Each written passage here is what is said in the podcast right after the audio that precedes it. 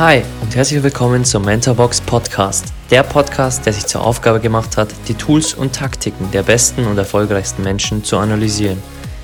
Ich bin Alex, euer Host und werde euch wöchentlich die Habits der High Performer aus den Bereichen Finanzen, Gesundheit, Sport, Business und vielen weiteren präsentieren und vor allem, wie man diese in sein eigenes Leben umsetzt.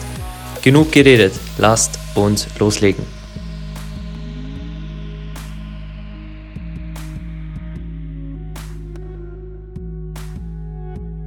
Bekommst du das Gap hin, dass du nach draußen wirklich was bewegen möchtest, Menschen helfen möchtest, aber dann zu merken, dass es da Menschen gibt, die dir was Schlechtes wollen und die dir Morddrohungen schicken oder einschmeißen in den Briefkasten und die absolut gegen dich schießen wollen. Also wie bekommst du da dieses Gap für dich hin, dass du mental wirklich klar fokussiert bleibst auf deine Visionen, auf, äh, auf deine Standards, wie du sie nennst, ähm, und nicht abswitcht in äh, dieses, warum mache ich das überhaupt, ähm, äh, wie mache ich jetzt überhaupt weiter und wie gehe ich damit um? Ein Satz, der heißt, ähm, die Kraft einer Idee wird an dem Widerstand gemessen, die ihr entgegengebracht wird.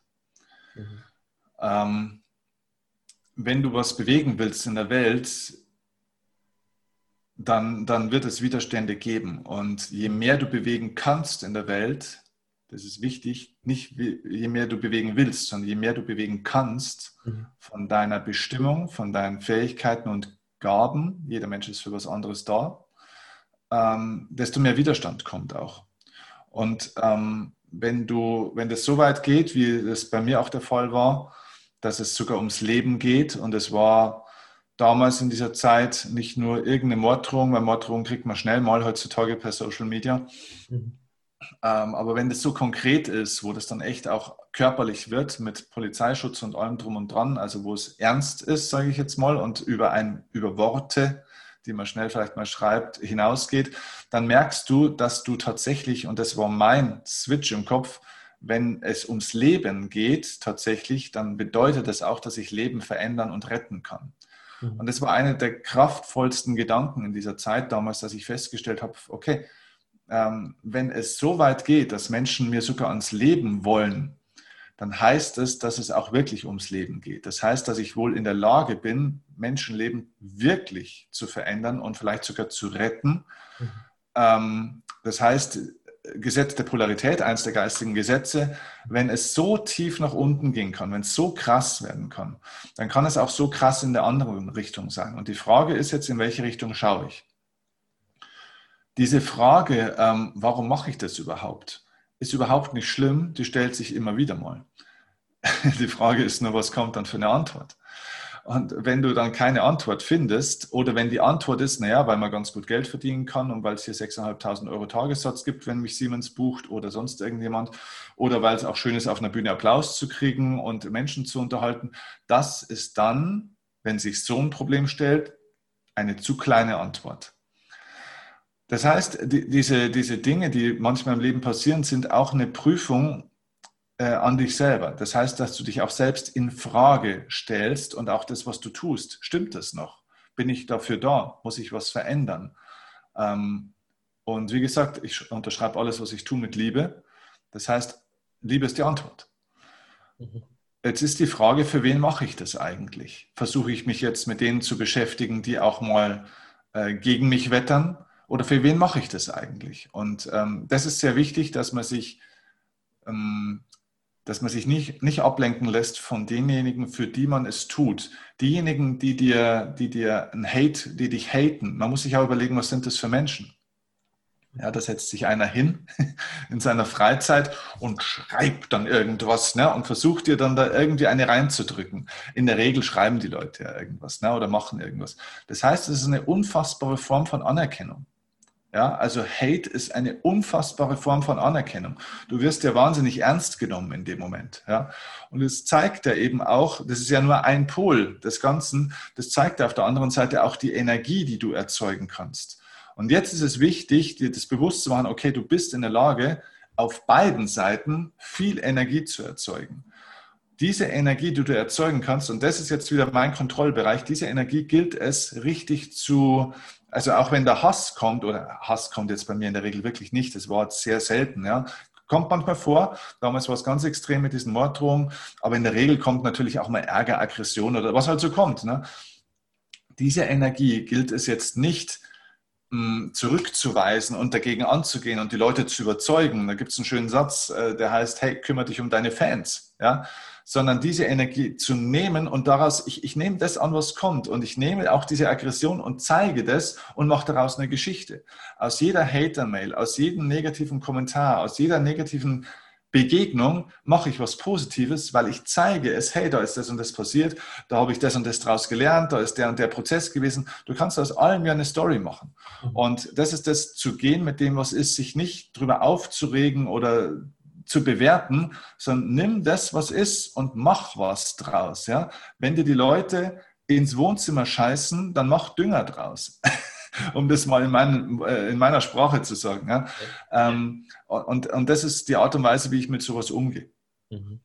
Ja, du sprichst ja auch ähm, in, in deinem Podcast und in anderen Interviews, sprichst du ja auch über den Tod deiner Mutter und dass das ja für viele wirklich eine negative Energie ist. Aber was du wirklich gut schaffst, ist, dass du die negative Energie umwandelst und wie du sagst, rausgehst, was du daraus gelernt hast, was man daraus lernen kann, ähm, anderen Menschen zu helfen, die jetzt gerade in dieser Lage sind. Also diesen Wandel schaffst du extrem gut, dass du Negatives, was dir passiert, egal ob es der Tod deiner Mutter oder die Morddrohungen oder ganz verschiedene Sachen sind, dass du die Energie nimmst und dann auch wirklich bewusst wahrnimmst, wahrscheinlich, die ist jetzt da und Gefühle kommen hoch und dass du dann diesen Switch schnell schaffst und dann diese Energie in positive Energie umwandelst. Also sehr, ja. sehr toll.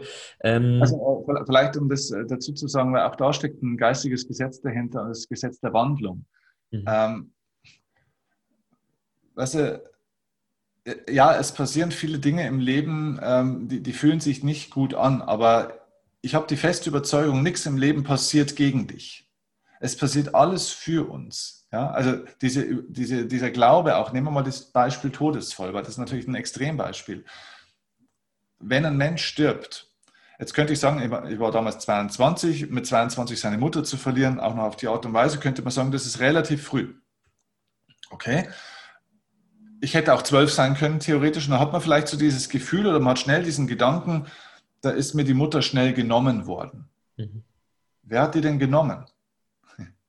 Und also woher haben wir diesen, diesen wir haben so ein, so ein Besitzdenken. Wir sind mit einem Besitzdenken aufgewachsen und sind leider so programmiert worden. Und wir haben diesen, diesen Irrglauben, dass uns Dinge gehören. Wir versuchen, den Moment festzuhalten. Die Menschen finden nie das große Glück, weil sie irgendwo ankommen wollen. Und ankommen heißt, ich bin dort. Das heißt, ich halte etwas fest. Es ist nicht mehr im Fluss. Aber das Leben ist kein statischer Prozess. Es gibt kein Ankommen. Es gibt kein glücklich werden. Es gibt nur ein Glücklichsein. Ja. Und nach dem Gesetz der Evolution ist dieses Sein ein ständiges Fließen. Das heißt, es geht nicht darum, irgendwo was festzuhalten und somit gehört mir auch nichts. Jeder Mensch, also ich könnte jetzt sagen, ja, mein Gott, meine Mutter ist viel zu früh gestorben mit 22, die hätte ja auch jetzt noch leben können, wo ich jetzt dann bald 40 bin. Ich könnte auch die Perspektive verändern und das ist das Gesetz der Wandlung, was ich meine. Ich könnte die Perspektive wandeln und könnte mal drüber nachdenken, okay, sie ist mir 22 Jahre geschenkt worden. Mhm. Weil es ist nicht normal, dass man 22 Jahre seine Mutter kennt, oder? Manche Menschen kennen ihre Mutter gar nicht. Mhm. Ja, manche haben sie schon mit äh, verloren, als sie ein kleines Baby waren, haben gar keine Erinnerung dran. Bin ich jetzt ein Opfer oder bin ich jetzt beschenkt worden?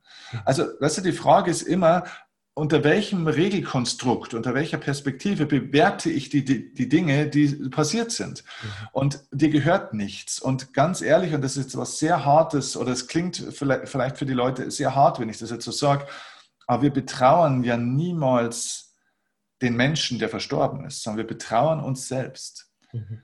Natürlich ist Trauer und Verletzung und, und Schmerz am Anfang vollkommen in Ordnung, aber nach einigen Tagen musst du vielleicht irgendwann auch mal dahin kommen, dass du sagst, okay, es ist ja mit dem Menschen gar nichts. Ja? Der, der tut ja gar nicht der Mensch leid, der gestorben ist. Du tust dir selber leid. Mhm. Und äh, es ist wichtig, das dann sich klar zu machen, dass dieses Leid aus einem Programm entsteht, das du irgendwann mal bekommen hast. Mhm. Und das ist ein Prozess, den ich mittlerweile für mich in einer Methodik äh, verarbeitet habe. Ich nenne diese Methodik Inner Programming. Das heißt, es ist eine Methodik, wie du diese inneren Programme, das sind mentale Programme, also Glaubenssätze, Überzeugungen, Das sind äh, emotionale Programme, also Gefühlsmuster.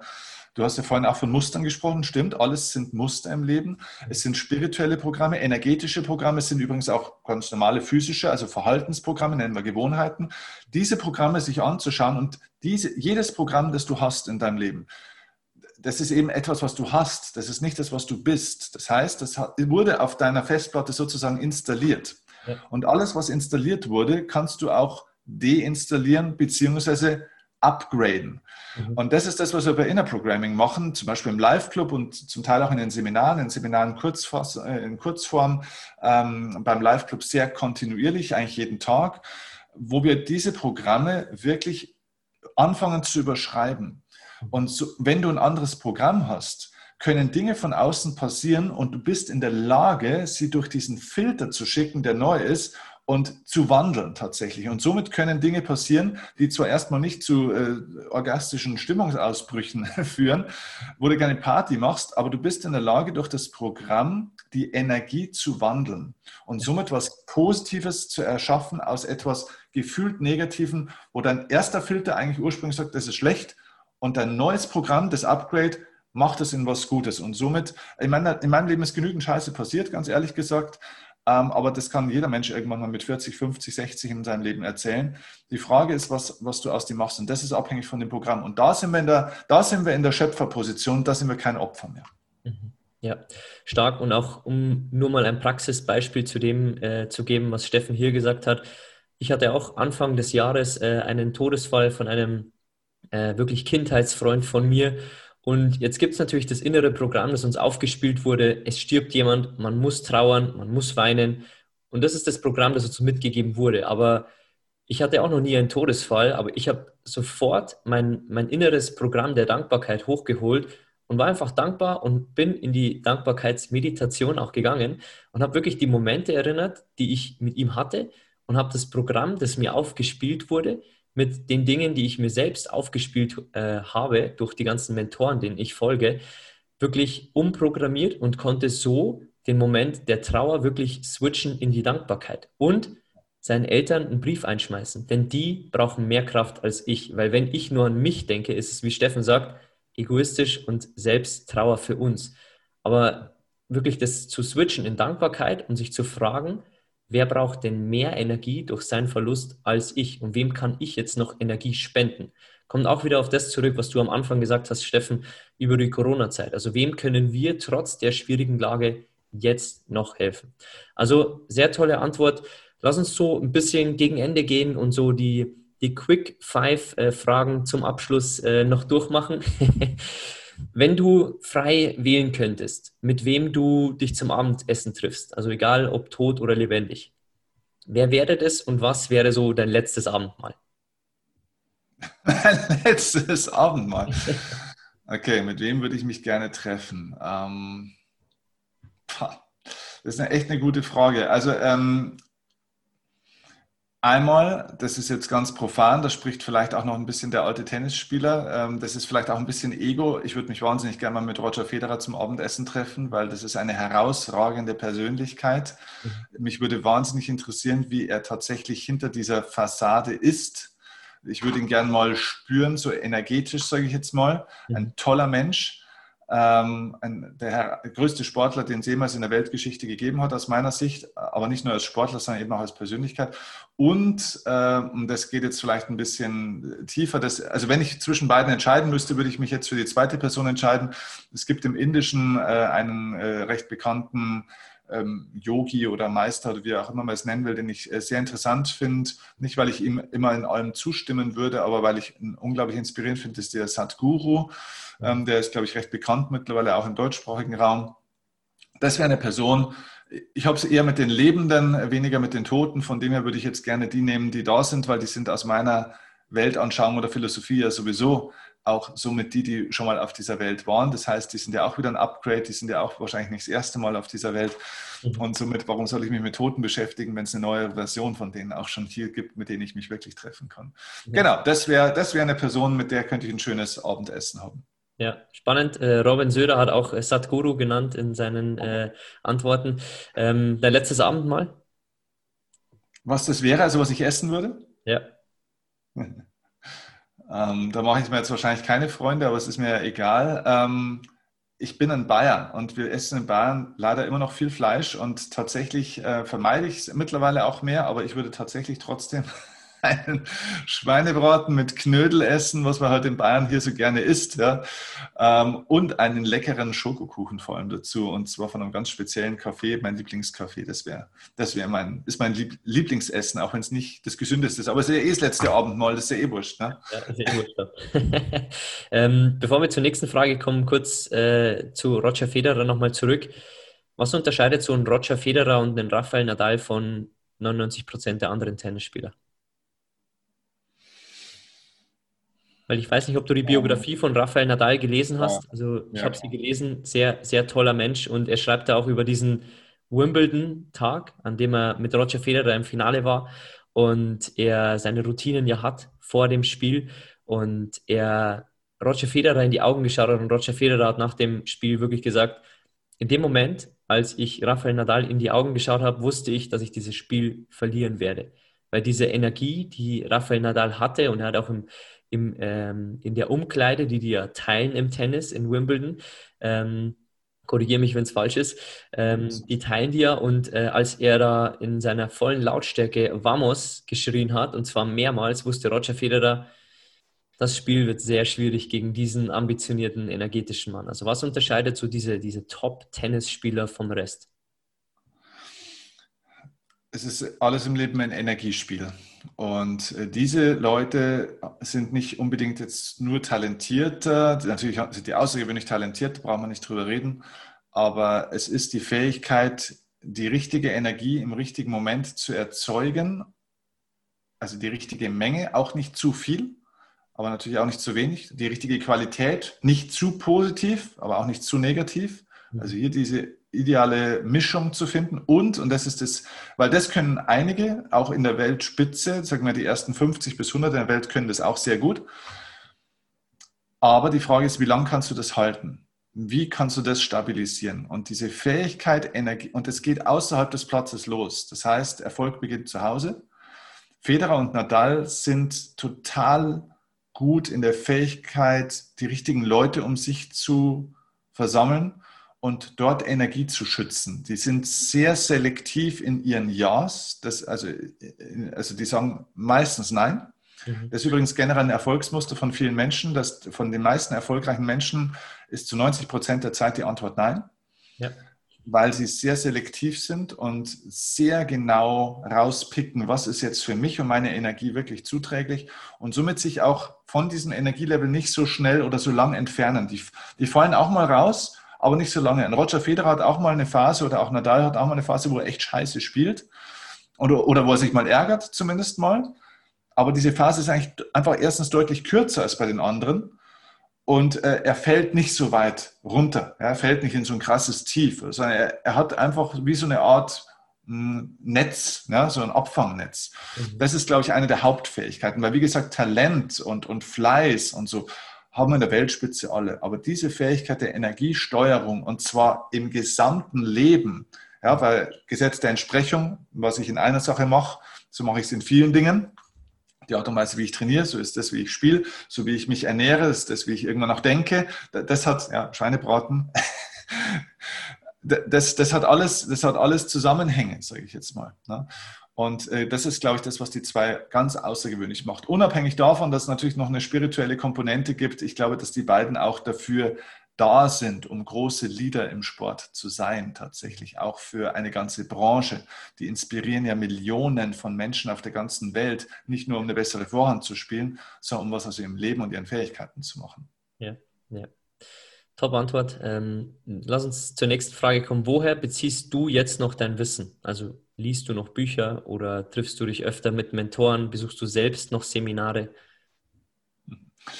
Äh, alles, sowohl als auch. Das Leben ist, ist die Schule. Ähm, ich kann auch von jemandem lernen, der ähm, vielleicht gerade in die Realschule 9. Klasse geht und den ich einfach zuschaue und beobachte, weil jeder Mensch kann dann Lehrer sein. Wir brauchen nicht immer die, die, die großen Gurus. Natürlich sind die auch total inspirierend und auch von denen hole ich mir das Wissen, bei, bei, denen ist der Vorteil, bei also großen Meistern, Trainern, Gurus und so weiter, ist der Vorteil, dass sie bestimmte Lebenserfahrungen kondensiert und strukturiert dir rüberbringen können. Nur Erkenntnis bringt erstmal gar nichts. Ja, also Erkenntnis ist zwar schon mal ganz gut, aber bringt überhaupt nichts. Es gibt Leute, die sehr viel lesen, sehr viel wissen, sehr viele Seminare besuchen und in ihrem Leben immer noch an der gleichen Fragestellung stehen. Sie sind in der Weggabelung, sie sind immer noch nicht entschieden. Ja.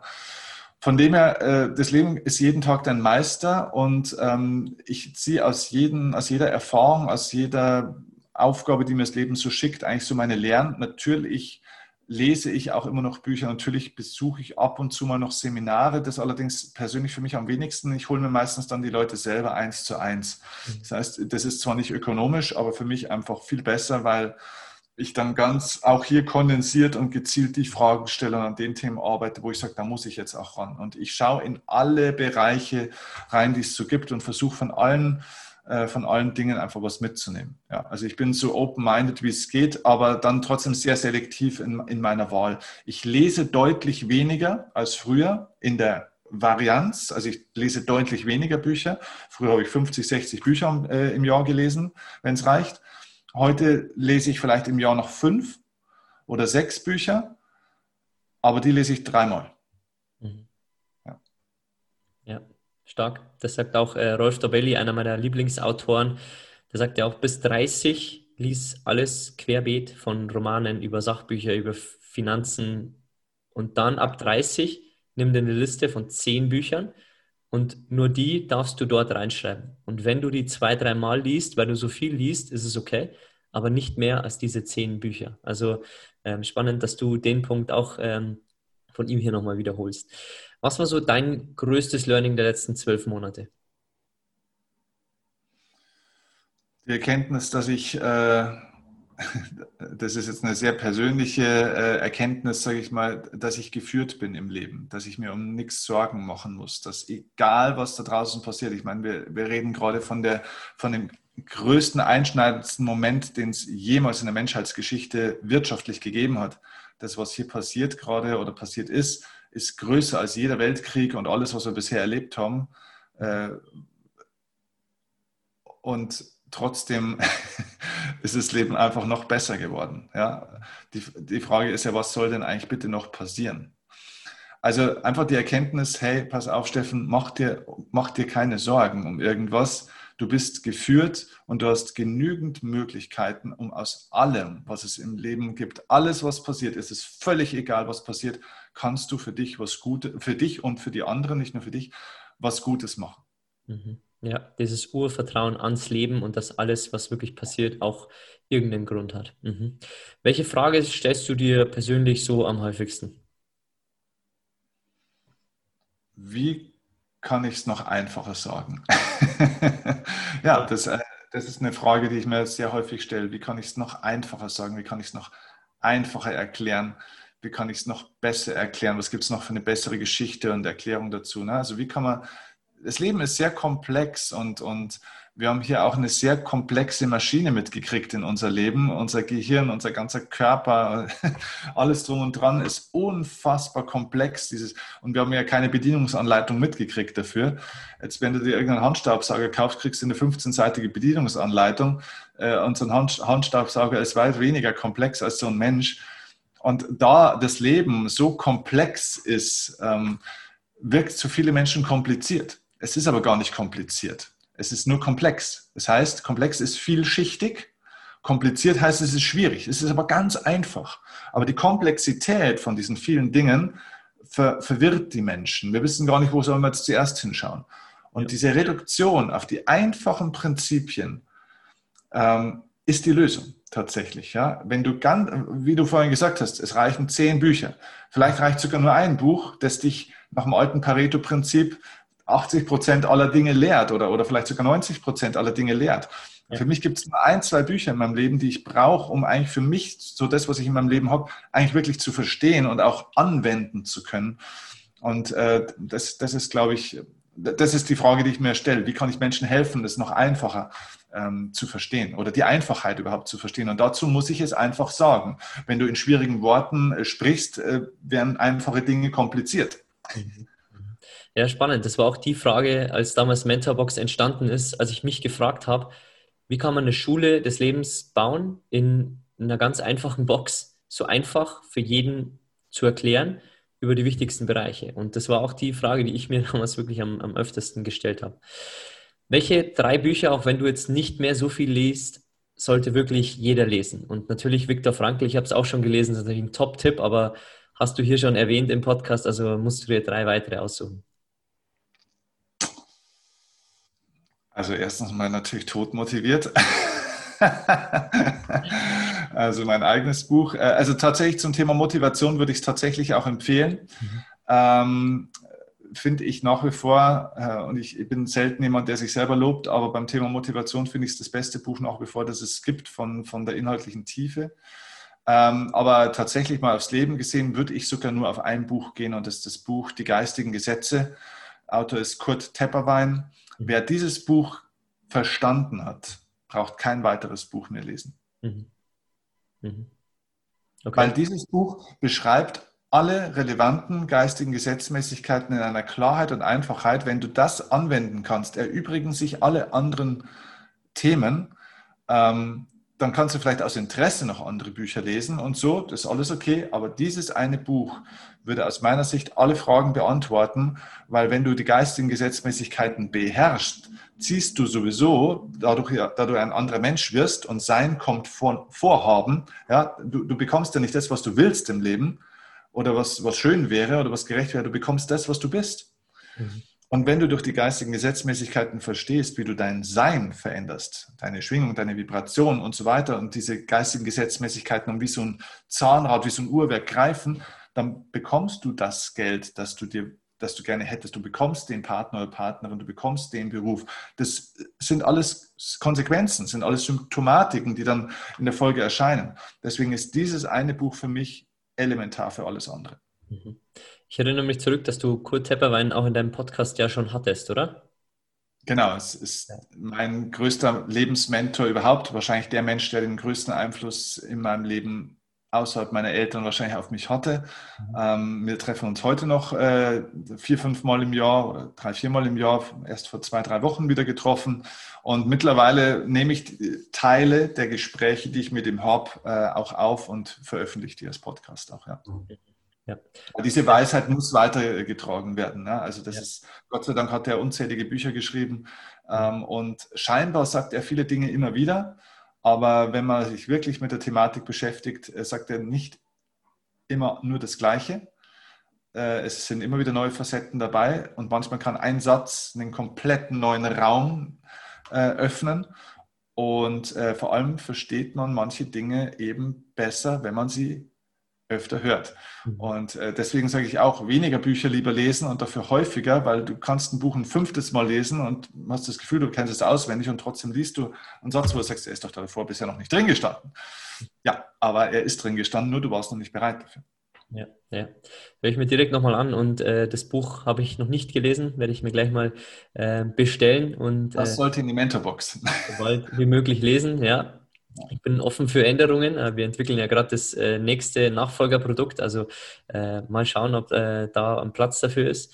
Ähm, bevor wir zur Abschlussfrage kommen, ähm, welchen, welche Persönlichkeit, welche Erfolgspersönlichkeit sollten wir unbedingt hier im Podcast mal analysieren? Also ausgehend von der Geschichte desjenigen, ähm, über die Learnings und wie man wirklich die ins eigene Leben umgesetzt bekommt.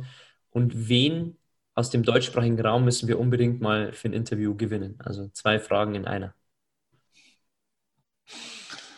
Kurt Tepperwein. Die Frage ist bloß, wie kriegt man den noch für ein Interview? Ne? Also, und da ist auch die Frage, passt das jetzt auch zu, zu der Community und so weiter? Ist das, äh, ist das der richtige Person am richtigen Fleck? Aber äh, es fällt mir keine andere Person ein, weil es ist der weiseste Mensch, den ich persönlich kenne in meinem Leben, persönlich kenne. Ja. Ich, würd, ich bin sehr vorsichtig mit diesem Wort Erleuchtung, ja, weil ich glaube, dass es wirklich erleuchtete Menschen auf dieser Welt nicht wirklich geben kann. Aus einem ganz einfachen Grund. Ähm, Im Gymnasium hast du auch keine Abiturienten. Ja, also das heißt, wenn, wenn du ein Abitur hast, bist du nicht mehr auf dem Gymnasium. Ja, wenn du das Abitur hast, dann bist du auf der Uni und bist du auf der nächsten Stufe. So, und so ist es in der, im Leben auch.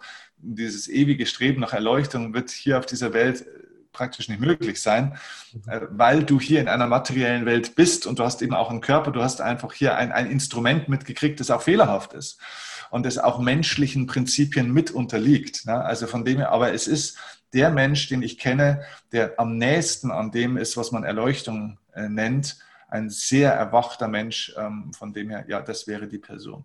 Wenn es nur einen Menschen auf der Welt gibt, mit dem ich mich nochmal unterhalten will, wäre es er. Mhm. Okay. Und welche Persönlichkeit sollen wir hier mal ähm, auseinandernehmen und schauen, was sie dorthin gebracht hat? Vielleicht auch Roger Federer oder vielleicht hast du noch einen anderen? Ja, ich denke, Roger Federer ist, ist da recht interessant.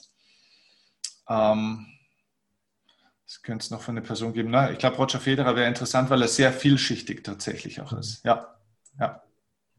Davor kommt noch äh, Rafael Nadal, bin ich gerade dabei, äh, weil ich ja auch seine Biografie so toll äh, fand und er auch, wie ich, äh, ein Spanier ist. Aber danach werden wir uns definitiv mal Roger Federer äh, genauer vornehmen und analysieren, was ihn dorthin gebracht hat, wo er jetzt ist. Bevor ja, ich zur Abschlussfrage komme. Eine, eine Person vielleicht noch, äh, die ist vielleicht ein bisschen unterschätzt, aber eine, eine herausragende Persönlichkeit auch, Walter Kohl. Mhm. Walter Kohl ist der Sohn vom Ex-Bundeskanzler, der schon verstorben ist, äh, Helmut Kohl. Mhm. Und Walter Kohl ähm, hat eine unglaubliche Lebensgeschichte natürlich. Äh, also da kann man echt mal einsteigen. Was man aus der Biografie rausziehen kann, ist herausragend. Ich habe ihn auch von meinem Podcast übrigens interviewt und bin da in diese Lebensgeschichte eben eingestiegen. Und ich habe selten eine so interessante Lebensgeschichte gefunden, weil allein durch diesen Vater, und was da familiensystemisch dahinter stand. Diese Zeiten, in denen die auch waren, auch mit Morddrohungen. Dann die Mutter, äh, welche Rolle die gespielt hat, die sich ja dann se leider selbst suizidiert hat. Ähm, aus diesem Schatten des Vaters herauszuwachsen, die eigene Marke zu werden. Dieses Thema Vergebung, ja, er ist ja nicht im Guten äh, mit seinem Vater auseinandergegangen, äh, wie, wie, man dann so einen Tod äh, verarbeitet und so weiter sensationell, sehr facettenreich und vor allem ist es noch ein Mensch, der auch nach wie vor erreichbar ist, mit dem man auch mal sprechen kann ähm, und der eine unglaubliche, äh, eine unglaubliche Weisheit auch schon hat, unternehmerisch auch übrigens, also nicht nur äh, jetzt irgendwie äh, spirituell, sondern eben auch unternehmerisch. Ja, also ganz handfest, auch, äh, glaube ich, sehr gut nachvollziehbar für die Menschen. Ganz toller Typ. Ja. Mhm. Okay, interessanter Tipp, werde ich äh, auf jeden Fall notieren. Ähm, ich weiß nicht, ob ich jetzt im jetzigen Standpunkt an ihn rankomme, aber ähm, es ist ja ein langfristiges Spiel. Also ähm, äh, irgendwann äh, wird es vielleicht die Möglichkeit geben, da äh, mal was zu organisieren. Ähm, bevor ich zur Abschlussfrage komme, möchte ich dich anerkennen, äh, natürlich auch dein Team und was alles hinter dir steckt als äh, Marke, ähm, was du alles bewegst in dem Bereich der Persönlichkeitsentwicklung, in ganz anderen Bereichen, in äh, den Bereichen mentale Stärke und was es alles noch ist. Und vor allem, dass du ähm, Menschen wirklich an die Hand nimmst und rausgehst und ähm, denen wirklich hilfst, auch wenn äh, du wirklich äh, auch in schwierigen Zeiten äh, vielleicht äh, mal bist, dass du dich wirklich fragst, wie kann ich anderen helfen? Also ähm, wirklich äh, höchste Anerkennung für das, auch wie du äh, mein Leben abgegradet hast und wie du viele, viele Leben wahrscheinlich äh, ab heute noch upgraden wirst. Also ähm, großes Danke an dich, dass du äh, deine Stimme erhebst und so vielen Menschen äh, wirklich hilfst, innerlich wie äußerlich wirklich frei zu sein und wirklich ihr volles Potenzial wirklich zu leben. Weil ich glaube, das Leben ist zu kurz, dass wir erwarten, dass wir glücklich sind, erfolgreich sind, frei sind, sondern wir können es uns selbst erschaffen. Und du bist da bestimmt ein Mentor für sehr, sehr viele Menschen. Also meine höchste Anerkennung äh, wirklich dafür. Danke dir, freut mich sehr. Was ist so die Abschlussfrage? Was ist deine Definition von einem erfolgreichen Leben? Erfolg ist ja, das ist echt schwierig, weil äh, diese Erfolgsdefinition hat sich, glaube ich, fünfmal in meinem Leben mittlerweile schon geändert. Ähm, Erfolg ist für mich ein Stück weit eine Kombination aus, aus verschiedenen Dingen. Ähm, es gibt gar keine einzelne Definition. Man könnte jetzt sagen, Erfolg ist das, was erfolgt. Erfolg ist, wenn du deine Ziele verfolgst. Erfolg ist, wenn du deine Ziele erreichst. Es gibt da tausend Varianten. Erfolg ist für mich mittlerweile mehr ein Gefühl Ähm, Erfolg hat für mich eine, äh, ja, verschiedene, verschiedene Ebenen. Ne? Also Erfolg ist natürlich auch ein Stück weit das, was man tut. Ja, Erfolg ist äh, ein Stück weit auch das, was man erreicht. Aber wirklicher Erfolg, das, was die Menschen ja eigentlich wollen, ist ja immer ein Gefühl. Also wir suchen ja immer nach einem bestimmten Lebensgefühl oder nach einem gewissen Zustand. Ja? Und das ist für mich eigentlich der wahre Erfolg, wenn ich im Frieden bin mit dem, was gerade ist. Das ist für mich der wirkliche Erfolg. Frieden ist auch kein wirkliches Gefühl, aber ich bezeichne es jetzt einfach mal so und wird es greifbarer für die Leute. Wenn ich im Frieden bin mit dem, was ist, wenn Frieden in mir ist, egal ob es da draußen gerade schön ist oder schwierig ist oder wie auch immer, ähm, wenn ich im Frieden sein kann mit dem, was ist, dann bin ich somit eine lebende Ursache für das, was in mir ist. Denn ich produziere im Außen das, was in mir ist. Und wenn in mir Frieden ist, dann kann es auch im Außen stürmisch sein, dann produziere ich Frieden in der Welt. Und das ist das, worum es eigentlich auf unserer Welt geht. Wir sollten Frieden erzeugen. Und dafür brauchen wir erstmal Frieden in uns selbst. Und das ist der wahre Erfolg. Menschen, die erfolgreicher sind, sind friedlichere Menschen. Deswegen sollten wir beim Frieden anfangen, um erfolgreicher zu werden. Tolle Abschlussworte. Ich glaube, dem gibt es nichts mehr hinzuzufügen. Ähm, sag doch der Community hier mal, wo sie dich finden können. Wir werden natürlich deinen Podcast verlinken, wir werden dein Seminar verlinken, ähm, euren Instagram-Channel äh, auch verlinken. Ähm, gibt es sonst noch Portale, wo die Menschen vorbeischauen sollen? Ja, also ich verschenke gerne mein Wissen tatsächlich. Deswegen, du sagst es ja, Upgrade Your Life Podcast ähm, ist mit Sicherheit was, wo man sehr, sehr viel Content rausziehen kann. Mhm. Äh, ja, es gibt natürlich auch einen YouTube-Channel und so weiter und so fort. Also das heißt, ich verschenke mein Wissen, aber wie gesagt, Erkenntnis bringt dich noch nicht weiter. Was uns im Leben verändert, sind Erfahrungen. Und wer Lust hat, eine Erfahrung zu machen mit mir zusammen oder durch mich, da gibt es zwei Möglichkeiten. Das eine ist natürlich klar bei den Live-Seminaren. Es wird jetzt dann auch für 2021 neue Termine geben. Ähm, sehr gerne äh, sich einfach melden.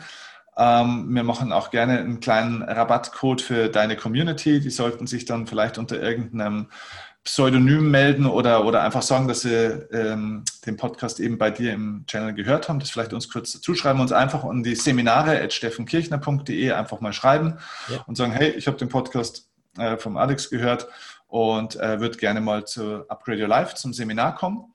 Ähm, da machen wir zwei Tage echt eine heftige Erfahrung, wo Menschen auch eine Entscheidung treffen und eine Idee kriegen von diesem Inner Programming Prozess. Wer Inner Programming wirklich vollziehen möchte, gemeinschaftlich in einer Community, auch im direkten Austausch, auch mit mir und meinem Coaching-Team, wir haben mittlerweile roundabout zehn Coaches, die im Hintergrund mitarbeiten, dem empfehle ich echt den Live Club, weil äh, der, der Live Club ist praktisch ein, eine betreute Entwicklungsreise. Wir, wir verstehen uns als Bewegung. Ja? Wir, wir sagen, okay, wir machen diesen Weg gemeinsam. Und ich glaube, in dieser Zeit, in der gerade alle Systeme auch so ein bisschen wackeln und sich die Welt so krass und so schnell verändert, brauchen Menschen zwei Dinge. Erstens, sie brauchen Orientierung. Das geben wir dort auch. Und zweitens, sie brauchen Begleitung. Denn es ist sehr schwierig, diesen Weg alleine zu gehen und es macht auch nicht so viel Spaß. Man lernt schneller und es macht mehr Spaß, wenn man den Weg gemeinsam geht. Deswegen sei der Steffen Kirchner Live Club auch wirklich ans Herz gelegt. Mhm. Okay. Wenn wir alles verlinken, äh, danke Steffen für deine Zeit. Danke für jeden, der hier zugehört hat. Ähm, wenn ihr das Gespräch wirklich irgendwie ähm, teilen wollt, ähm, Steffens Instagram-Channel findet ihr unten in den Show Notes. Äh, ihr könnt uns auch gerne verlinken unter mentorbox-germany. Ähm, teilt, was ihr hier draus gelernt habt. Es waren einige äh, Punkte wirklich dabei. Ähm, Steffen ist äh, so, also im, Doppelpass äh, würde man äh, so ein Phrasenschwein aufstellen und immer wieder einen Euro reinwerfen für jedes äh, Zitat und jeden tollen Spruch, den Steffen da wirklich wieder raushaut, weil ich habe auch Podcast-Notizen, die sind mittlerweile 200, 300 Seiten lang und äh, Steffen füllt da äh, wirklich äh, zweistellig die Seiten. Also ähm, äh, nehmt euch hoffentlich ein paar äh, Zitate und äh, Worte hier von Steffen mit, teilt die auch gerne und wenn euch das gefallen hat, dann könnt ihr natürlich Danke sagen mit einem 5-Sterne-Rating bei Apple. Ähm, den Link findet ihr auch in den Shownotes unten. Und ansonsten freue ich mich, wenn ihr bei der nächsten Episode wieder reinhört.